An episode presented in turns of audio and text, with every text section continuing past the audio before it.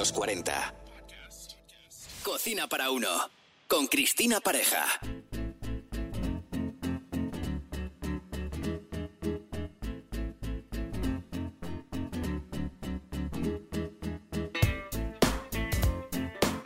Bienvenidos al nuevo podcast 10 recetas para llevar a la playa cocinadas en 10 minutos cada una. Un placer acompañarte. Llega el verano y en la mayoría de los casos las vacaciones. Queremos aprovecharlas al máximo, dedicando el menor tiempo posible a lo que con el calor menos apetece y es pasar tiempo en la cocina. Deseamos disfrutar estemos donde estemos, pero igualmente hay que comer. ¿Y cuántas veces hemos ido a la playa sin nada de comida porque nos faltan ideas o simplemente nos echa para atrás el hecho de tener que improvisar recetas que no sabemos si funcionan? Por eso te propongo 10 recetas para llevar a la playa, con unas cuantas sugerencias previas para que nuestras comidas queden mucho más ricas y no dediquéis más de 10 minutos en preparar cada una de ellas. Normalmente no os hablo de mí, pero hoy os contaré que soy madre de familia numerosa y como tal mi experiencia en preparar comida rápida de este tipo es más que probada. Y por eso os voy a sugerir 10 recetas ricas y cómodas de elaborar. Importante es hacerse con una nevera térmica cómoda, en forma de bolsa. La venden estilosas y de muchos tamaños. Por eso tendrías que valorar el espacio que te ocupará tu comida y comprar la adecuada. Necesitarás unos tupper aptos para llevar la comida en diferentes tipos de elaboraciones, como en líquido, en sólido y en pequeño tamaño para las salsas y los aliños. Es recomendable llevar el aliño por separado. Así lo tomarás al momento de alinear la comida. Y a mí me encanta hacer esto, es mantener una botella de agua en el congelador unas horas antes de salir de casa para llevarnos el agua muy fría o casi congelada. Además, en la bolsa, esa botella de agua congelada nos servirá para mantener la comida a una temperatura estable, además del efecto de la bolsa térmica sobre ella. Y de esta manera evitamos romper la cadena de frío. Todo lo que se lleva a un lugar donde hace mucho calor es recomendable llevarlo muy bien cocinado para evitar que las bacterias deterioren el alimento y caigamos en problemas intestinales. Las sopas frías son estupendas para transportar y quedan perfectas. Por eso ahí van las primeras tres recetas infalibles. Gazpacho de fresas. La cantidad de fresas respecto al tomate debe ser la misma es decir, si hay 300 gramos de fresas, se utilizarán 300 gramos de tomate, por ejemplo tipo pera, y un trozo pequeño de pepino, con un chorro de vinagre balsámico, sal y pimienta, ya tienes lista una deliciosa sopa fría para llevar. El gazpacho clásico. Los ingredientes son un kilo de tomate espera, 50 gramos de cebolleta, 60 gramos de pepino, 60 gramos de pan duro, 80 gramos de pimiento italiano verde, 2 dientes de ajo sin germen, 30 gramos de aceite de oliva virgen extra, 40 gramos de vinagre de jerez, sal, pimienta negra molida y 300 mililitros de agua. El procedimiento es triturar todos los ingredientes con un procesador potente y rectificar el sabor al final. Es cierto que como en todas las sopas frías, el reposo de unas horas potencia el sabor, por eso es bueno prepararlo con antelación, pero si se hace al momento también quedará muy rica. La guarnición del gazpacho se puede llevar cortada y añadir al momento de tomarlo. Gazpacho de melón con jamón. Tan sencillo como triturar un melón fresco y dulce. Es recomendable mantenerlo unas horas antes en el frigorífico. Solo hay que triturar como topping jamón crujiente y para ello calentar en el microondas a máxima potencia en tandas de 30 segundos. Importante que sea poco a poco, ya que si coge demasiada temperatura el jamón se puede quemar. Por tanto, en tandas de 30 segundos se abre el microondas, se vuelve a calentar y así hasta que esté completamente deshidratado. Se deja enfriar unos minutos y se machaca con un mortero para hacer el polvo de jamón.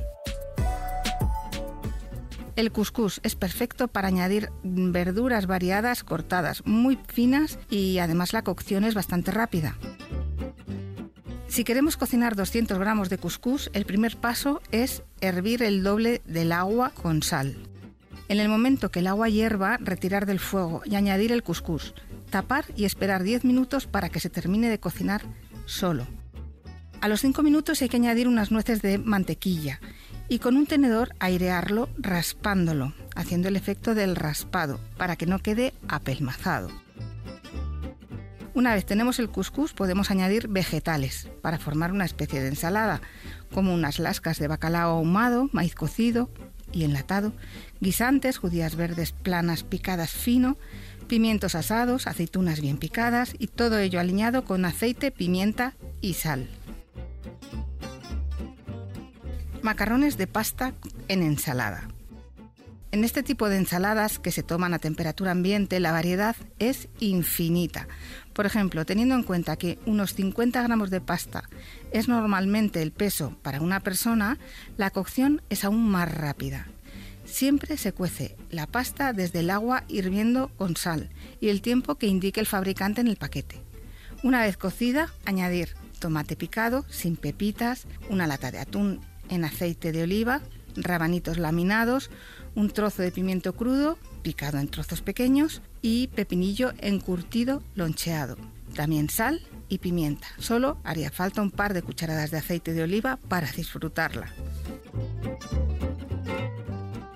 Cogollos de lechuga con pico de gallo y pollo a la pimienta. El pico de gallo no es más que una vinagreta hecha a base de cebolleta, pimiento, tomate, sal, pimienta, aceite y vinagre y como he comentado antes, es conveniente mantener las vinagretas en un tarro aparte y solo en el momento de tomarla añadirla a la ensalada o cogollos de lechuga en este caso. Añadir los trozos a la plancha de pollo con mucha pimienta sobre los cogollos de lechuga partidos en cuatro y a la vez cubierto con este pico de gallo o vinagreta. El ingrediente principal de esta otra receta es la famosa quinoa se cocina de la siguiente manera y es eh, hirviendo la quinoa 10 minutos en el triple de su peso en agua con sal. Mientras se cuece, en esos 10 minutos, elaborar un pesto a base de 50 gramos de piñones, 20 hojas de albahaca, 100 gramos de aceite de oliva, virgen extra, sal y un diente de ajo sin el germen. Triturar el pesto y reservar. Cortamos unos cherry, unos tomatitos pequeños a la mitad, añadir una bola de mozzarella picada en trozos y añadir el pesto al momento de tomar. Y ya tenemos lista una ensalada de quinoa bien rica. Aliño rojo para condimentar las ensaladas, hecho con tomates confitados, avellanas tostadas, unas hojas de cilantro picado y un diente de ajo, como digo siempre, sin el germen que es lo que hace que repita. Aceite, sal y el vinagre puede ser balsámico o vinagre de vino tinto, porque en este punto la acidez es importante. En un aliño siempre debéis valorarlo, ya que es el punto que siempre destaca en una ensalada. Nos servirá, en este caso, para aliñar una ensalada de tofu con una coliflor rallada y cruda y unos espárragos trigueros. Ensalada de arroz con verduras. Mientras cocemos el arroz, que serán unos 10-12 minutos, podemos preparar las verduras, como el brócoli, también cocinado desde el agua caliente con sal. En menos de 5 minutos estará listo. Unos trozos de pepino baby loncheado y un aguacate cortado al momento de tomarlo, ya que se oxida enseguida. Un tomate en dados, alinear con zumo de lima, aceite y sal. Ensaladas de legumbres. Atentos a las variedades, de lentejas, de alubias blancas, etc. En este caso, las alubias rojas cocidas. Hay mucha variedad de legumbres y entran y las aceptan eh, todo tipo de ensaladas. Diría que es mi favorita. Con un pico de gallo, que no es más que una vinagreta clásica, como te he contado en la receta número anterior, número 6, se convierte en una ensalada de 10, llena de sabor color y solo en este caso sí que recomendaría que estuviera alineada desde el primer momento porque gana en sabor con las horas.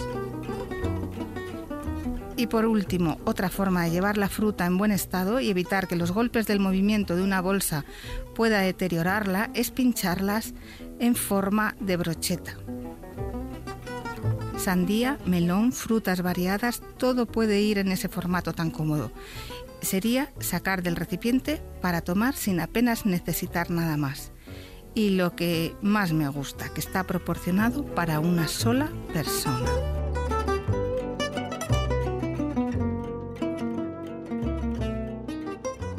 Y hasta aquí el episodio de hoy. Podéis encontrarme en las redes como comemos a las 3. Ha sido un placer. Hasta pronto.